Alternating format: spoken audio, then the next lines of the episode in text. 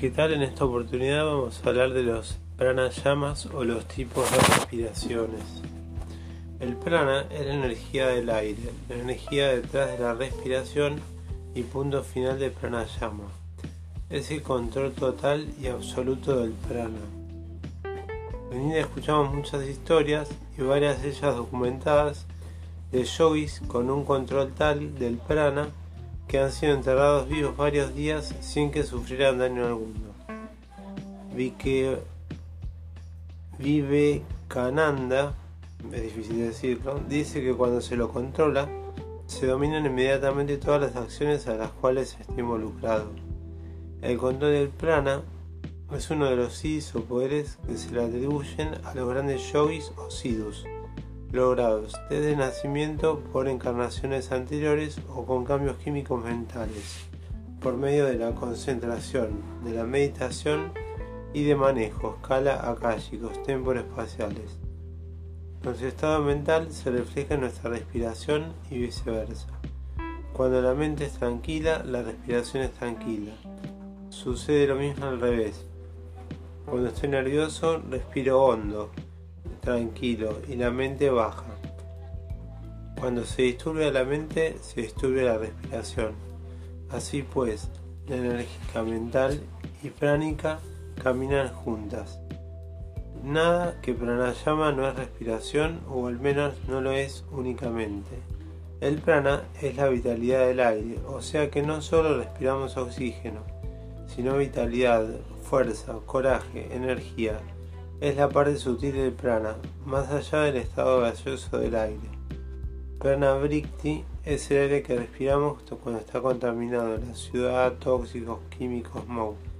Ahora veamos un poco más qué pasa con la, con la respiración a nivel corporal, ya que primero todo es poder controlar el movimiento de los pulmones.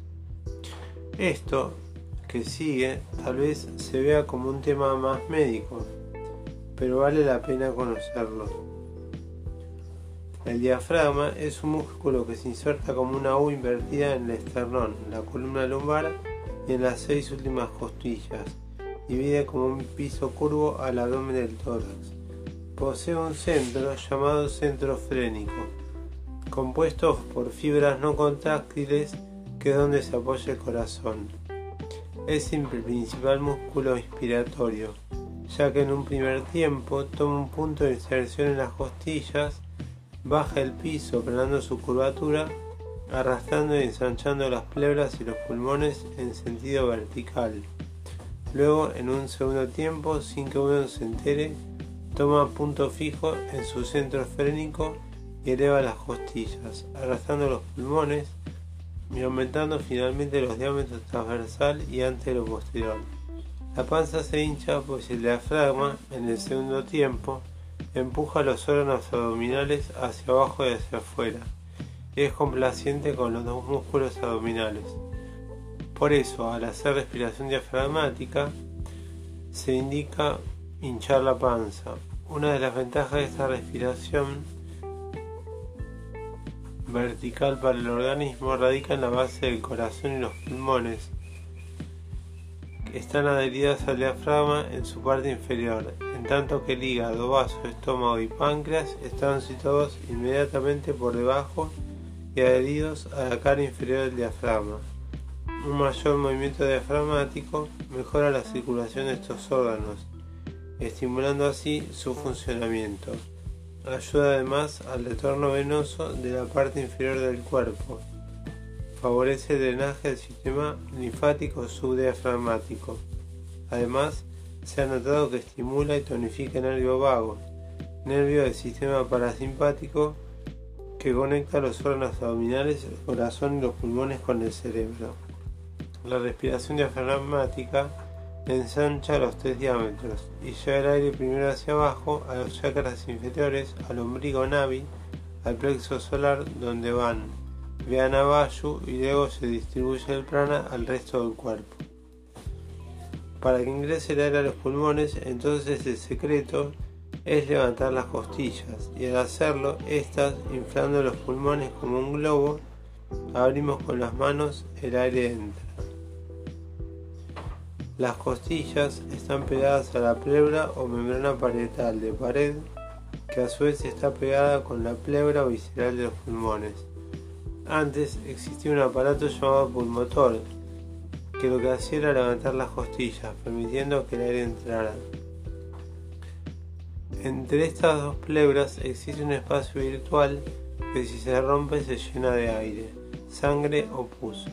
Por más que levantemos las costillas, no hinchamos al pulmón, pues su pleura parietal no puede tirar de la visceral, ya que se llenó en el espacio entre ellos.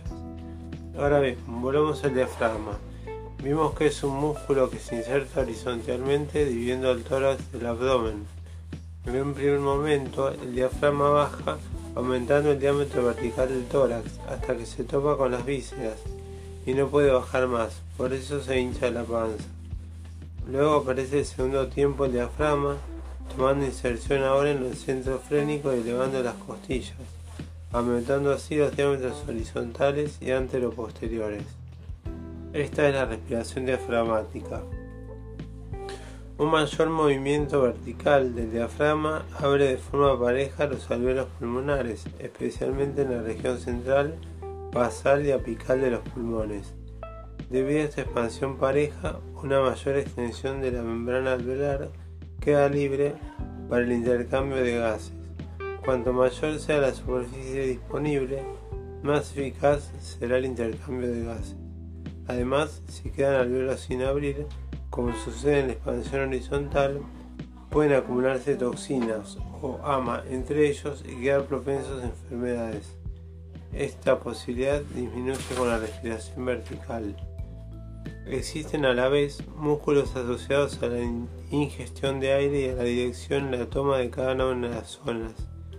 Así tenemos que la respiración diafragmática correspondiente a la zona baja de los pulmones, llamada respiración inferior, y en sánscrito adama, luego respiración torácico media de los pulmones, conocida como madhyama, y por último la respiración clavicular o zona alta de los pulmones, utama.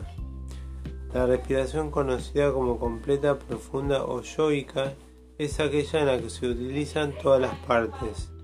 Se ha notado que la respiración profunda libera endorfinas en el torrente sanguíneo. Las endorfinas son neuromoduladores potentes que segregan el encéfalo y sirven para hacer frente a los dolores, ya que son parte del mecanismo y eliminan el miedo y la ansiedad. Asana y pranayama forman parte de la subdivisión de Raja Yoga, conocida como Ajata Yoga, aunque Svasa Yoga es la principal rama del yoga que se ocupa del pranayama. Svara significa aire inhalado por nariz. Según Hatha Yoga Pradipika, los pranayamas deben realizarse preferentemente sentados. Las posturas de sentados se practican durante el pranayama, además de una mayor expansión de los pulmones en un eje vertical. El prana inspirado por cada narina va dirigido al hemicentro opuesto. Así, si inspiro por la narina izquierda, mando el prana al cerebro derecho. Asiento de la música, el aire, lo esotérico y lo cuántico. Por otro lado, si inspiro por la narina derecha, estoy manejando más prana al cerebro izquierdo, características matemático, pensador, calculador. La respiración fluye por cualquiera de las fosas nasales durante un periodo de una hora cambia cada dos horas y media aproximadamente. Tras esto alterna y comienza a fluir por la otra. Al acto de respiración que ya vimos se lo conoce como suara. Al cambio entre una y otra fosa nasal se lo conoce como daya. Y por eso todo el proceso conjunto se denomina svarodaya.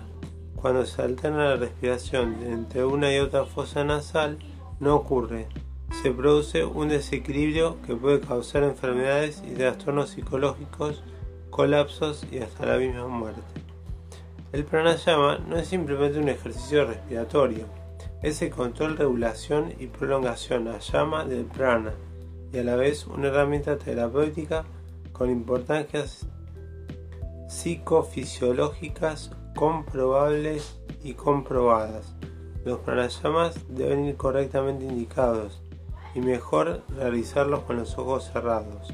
La cantidad de pranayamas factibles a realizar es amplísima, ya que los componentes de variación de tiempos de retenciones, uso en harinas y exhalación combinadas es interminable. Es una parte integral del programa de tratamiento y una práctica imprescindible para el practicante de yoga en su camino de desarrollo del autoconocimiento.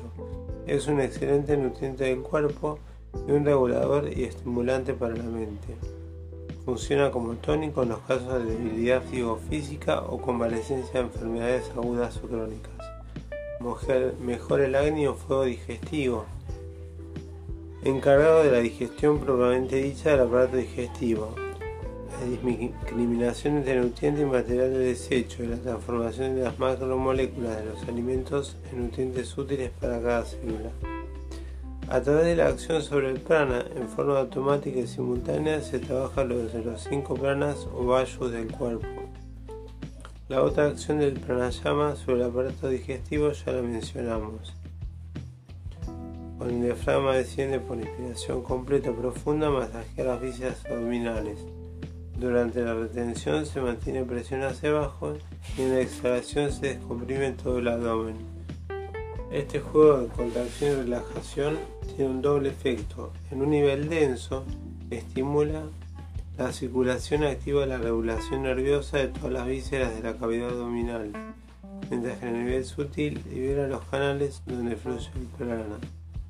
La función del prana es sumamente importante, ya que trabaja directamente sobre la dinámica de los doyas, combinación formada por los cinco elementos, aportando y distribuyendo nutrientes por un lado y llevando toxinas o material de desecho hacia el colon para su eliminación.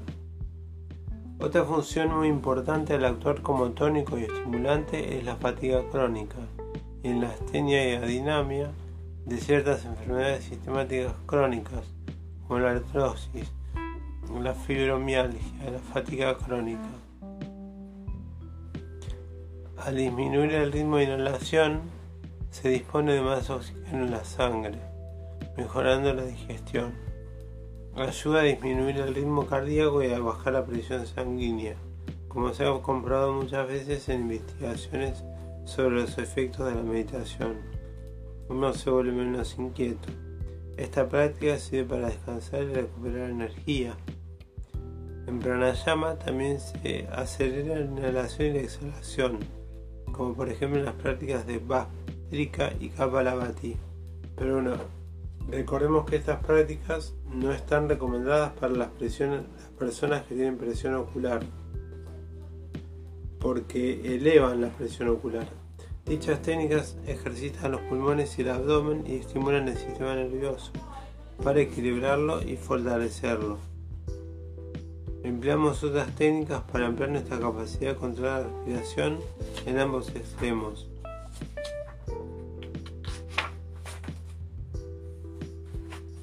Bueno, vamos a dejar por acá y este podcast lo vamos a denominar Introducción al pranayama y tipos de respiraciones. Muchas gracias y después vamos a seguir con los pranayamas específicos.